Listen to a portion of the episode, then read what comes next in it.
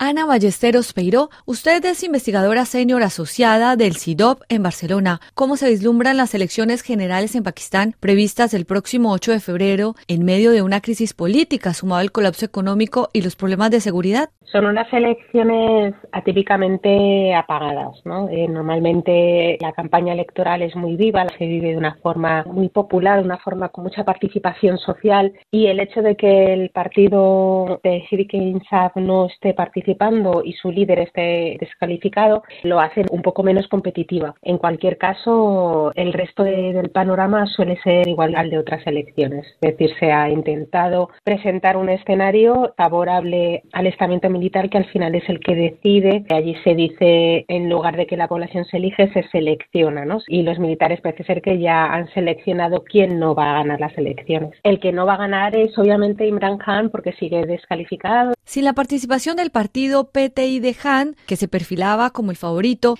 ¿qué otros partidos tienen posibilidades de victoria? De los candidatos hay dos partidos más grandes, el Partido Popular y la Liga Musulmana de Nawaz Sharif, que parece que pueda ser el principal candidato a ganar, no tanto por su popularidad, que sigue siendo fuerte en algunos distritos del Punjab, sino porque quien gana en esta provincia es el que gana en la Asamblea Nacional, en el gobierno central. ¿Las elecciones en ese contexto pueden complicar su legislatura?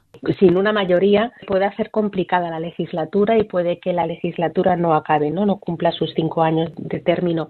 No es un panorama halagüeño porque cuando eliminan al partido más popular acaba generando mucho desencanto y probablemente haya una baja participación si es que al final el partido de Han no puede concurrir como tal pero sigue habiendo apoyo por otros partidos, con lo que saldrá un parlamento débil, un parlamento sin una mayoría que va a tener que, formar coalición, que tampoco es algo nuevo en Pakistán, y en todo caso el problema de legitimidad seguiría ahí. ¿Cuál puede ser el futuro político del ex primer ministro Iram Han?